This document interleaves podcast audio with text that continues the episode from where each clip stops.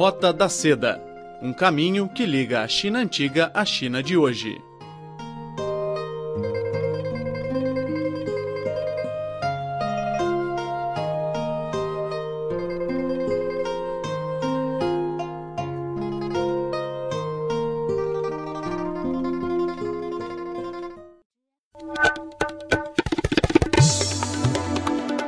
Caros amigos, sejam muito bem-vindos a mais uma edição da Roda da Seda. Sou Silvia Jin.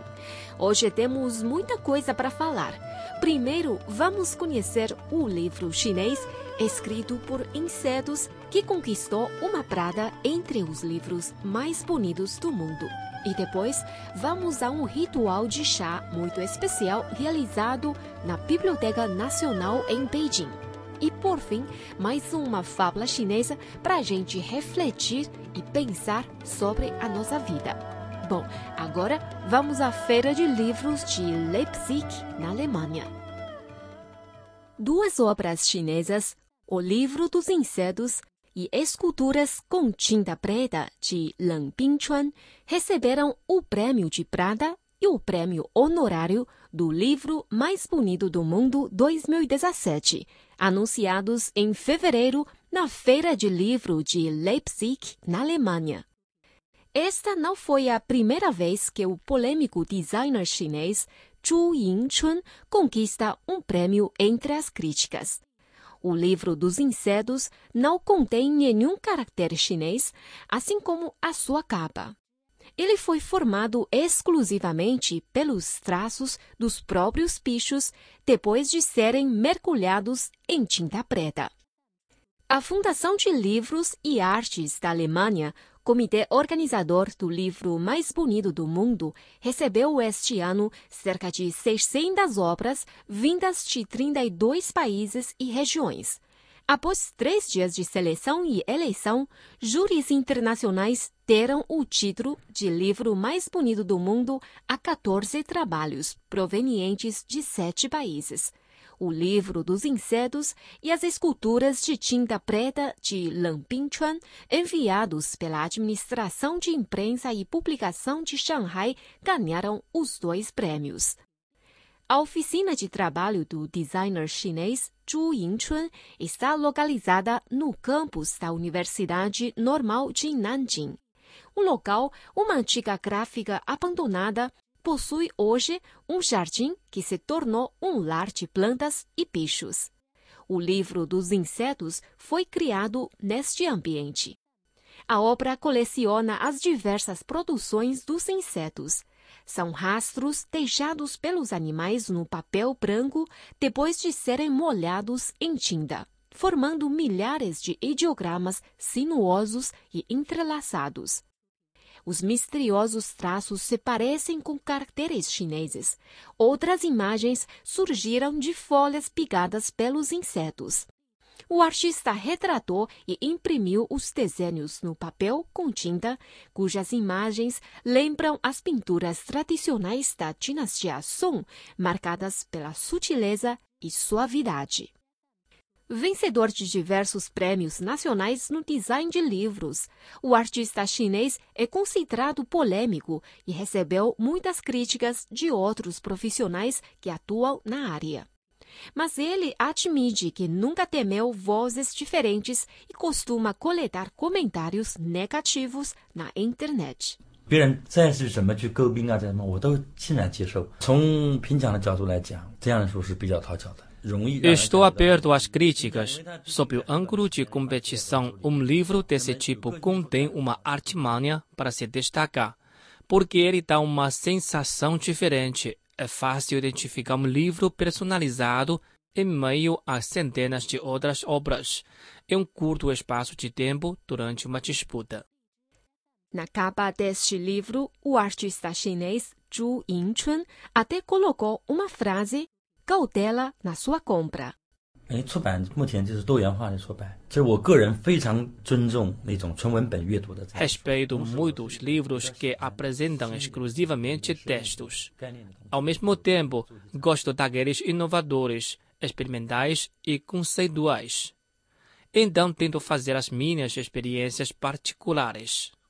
A outra obra premiada, Esculturas de Tinta Preta de Leng Bingchuan, é uma compilação de trabalhos do pintor chinês Leng Bingchuan, radicado na Espanha.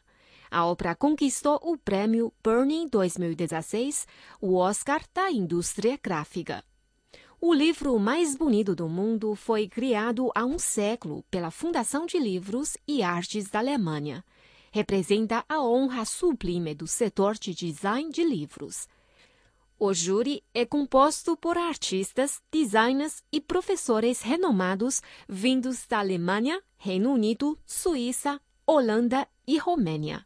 O concurso concede um total de 14 prêmios: um letra de ouro, um de ouro, dois de prata, cinco de bronze e cinco honorários. Os livros ganhadores são exibidos na Feira de Livros de Leipzig e na Feira de Livros de Frankfurt, na Alemanha, além de participarem de turnês mundiais. Olá, caro amigo, seja muito bem-vindo a esta edição da Roda da Seda. Eu sou a Silvia Jean e hoje estou com um grupo de meninas brasileiras que acabaram de fazer um curso de chá, um ritual de chá muito especial. Antes de mais nada, vamos conhecer essas meninas. Vamos começar com você. Você se apresenta para os nossos ouvintes. Ai, meu nome é Malu. Malu Mota. Isso, moro na China há dois anos e meio. Eu sou a Cíntia Radomili, eu estou aqui na China há dois anos. Meu nome é Isabela, sou filha da Cíntia, também estou aqui há dois anos. Oi, eu sou a Silvana, é, vivo em Pequim há quatro anos e sou do Brasil. Eu sou a Flávia e eu moro na China há um ano e meio. Muito bom. Vocês gostaram do ritual de hoje? Gostamos, muito. É a primeira vez que vocês assistiram um, um ritual de chá? Sim, foi a primeira vez. O que você acha? Eu achei muito interessante toda a simbologia, os do número 3, do tamanho das, das louças. Achei muito, muito interessante. O que é número 3? Pode explicar para os nossos ouvintes que não assistiram? São os três goles. Três respirações. Então, o que vocês é, ficam mais impressionados com esse ritual de chá? O que me impressionou mais foi a questão da respiração eu nunca não tinha ideia né, de, de que isso seria tão importante para você tomar um chá e e isso faz você sentir o chá, você ficar relaxada, você, na verdade, eu senti assim como se fosse uma meditação entre a, nós e o chá. Porque no Brasil a gente não tem o costume assim, nós tomamos chá, mas não segue todo esse ritual. Então isso para mim foi assim muito bacana. Eu também achei o ritual muito interessante, toda a tradição que tem por trás e todos os passos que, tem, que você tem que seguir para poder tomar o chá finalmente. Achei bem interessante que eles ainda continuam cultivando isso. Eu também achei assim o ritual do chá é, interessante e, e todo o processo você vai entrando num relaxamento por você fazer todas os, as os processos, as partes que tem do, do, ritual, você vai relaxando, vai. É como se fosse realmente uma meditação. E daí você realmente sente o chá, sente o cheiro, uh, sente o seu corpo, as sensações. Então, acho que essa é a diferença na China e no nosso país que a gente não segue um ritual. É realmente é muito interessante porque a gente faz tudo com muita pressa, eu principalmente. E daí, a hora que a gente começa a fazer o passo a passo, a gente vai vendo a importância de parar, de fazer devagar cada, e, cada coisa e sentir, cheirar. São todas as, as uh, etapas né, que a gente tem para fazer. Muito importante. E vocês têm um costume, têm um hábito de tomar chá uh, na China ou na, no, no, Brasil? E que tipo de chá vocês gostam de tomar ou vocês estão acostumados? Lá em casa a gente já sempre gostou de tomar chá, apesar de morar numa região quente do Brasil.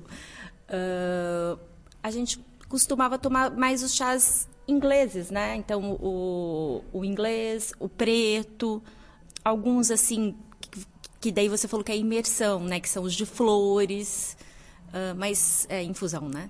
Uh, esses, praticamente.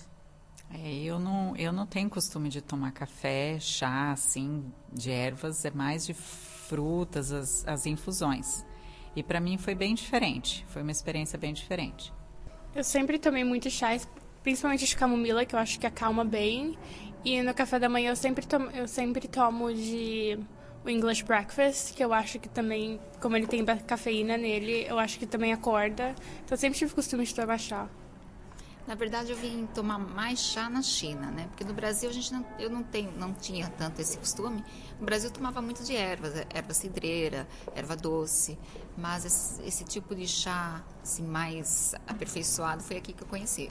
Oi, eu eu não tinha, eu uh, não tinha o hábito de tomar chá, não tenho o hábito, eu tomo chá esporadicamente e aqueles chás bem comerciais, como o que motivou vocês é, para vir fazer um curso desse sobre o ritual do chá? Para mim foi conhecer mais a cultura chinesa. Para mim foi a curiosidade também de conhecer, porque é tão falado essa questão da, do ritual do chá, das casas de chá na China. Então eu queria conhecer assim, um pouquinho mais da cultura chinesa e eu achei super bacana. Eu pessoalmente gosto muito da cultura chinesa e então eu queria conhecer mais as tradições e, e conhecer mais os costumes deles. O meu é, interesse logicamente que é para conhecer um pouquinho mais da cultura chinesa, né? Então de todos esses rituais, mas muito também pela curiosidade, porque os chineses tomam muito chá, tanto os jovens como os mais velhos. Assim você vê nas ruas, você vê em todo lugar. Então é para a gente entender um pouco é, o porquê disso, como que eles pensam, é, para que que serve, é, o, sabe, o que, que eles acham que vai, qual o efeito no corpo, no organismo deles. Então, assim, eu, eu tenho essa curiosidade. É, tanto é que eu também fiz alguns cursos assim da, da medicina tradicional chinesa que também fala sobre isso, sobre os alimentos, uh, para conseguir entender um pouco uh, como que eles acham que funciona no corpo. É, fiz o, o curso também por curiosidade. É, realmente é muita diferença do Ocidente e do Oriente. E, e, aprender tudo isso é um, é um privilégio. Você se identificaram com algum processo de servir o chá? De... Não, nada. Nada, nada relacionado como a gente faz, nada relacionado. Mesmo nos outros países que tem uma tradição de tomar chá, tipo na Inglaterra, né, chá da cinco, também é outro ritual. Não tem nada assim, é, né, parecido com com o chá, o ritual do chá chinês. Então e... é bem diferente.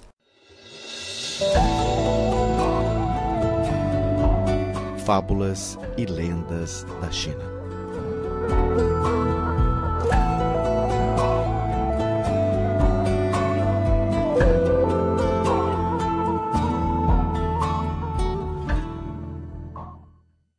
Para entrar na cidade, corte o bambu. Era uma vez um carpinteiro do reino Lu que vivia na China antiga. Certo dia, um cliente precisava de uma vara de bambu bem comprida e pediu para o homem procurar na montanha. O carpinteiro do reino Lu cortou um bambu grosso e comprido e desceu da montanha animado, pensando: como fiz um bom trabalho, o cliente vai me dar uma ótima recompensa. Chegando ao pórtico da cidade, surgiu um problema. O bambu era tão comprido que não passava pelo portão. Quando era carregado de forma vertical, batia na parte de cima. Quando o carpinteiro levava a peça na horizontal, ficava preso nas laterais do portão. Mesmo tentando várias vezes até perder o fôlego, o carpinteiro não conseguiu entrar com o bambu. Um velho que estava ao lado, observando o que estava acontecendo, zombou do homem. Você é realmente um tolo e tem uma cabeça dura. Olha, sou mais velho e as pontes que atravessei somam mais quilômetros que todo o caminho que você percorreu. Então, por que não veio me perguntar? Ao ouvir isso, o modesto carpinteiro do Reino Lu fez uma reverência ao idoso e disse: Por favor, me oriente. Passando lentamente a mão na sua barba branca, o velho respondeu: Isso é muito fácil. Corte o bambu em duas metades, aí você entrará. Mas se eu cortar o bambu, o cliente não vai querer mais, ponderou o carpinteiro, franzindo a testa. Cortar é melhor que você ficar preso aqui, completou o ancião. Insatisfeito com a reação do carpinteiro, o senhor foi embora. Apesar de não querer cortar o bambu, mas sem encontrar outra solução, o homem acabou serrando a peça e finalmente passou pela muralha. Ou seja, não ocorreu a nenhum dos dois que bastaria entrar pelo portão com o bambu atravessado. Ao julgar o carpinteiro como um ignorante, o velho homem que se acha inteligente consegue ser ainda mais ridículo. Moral da história: experiência nem sempre é sinônimo de sabedoria.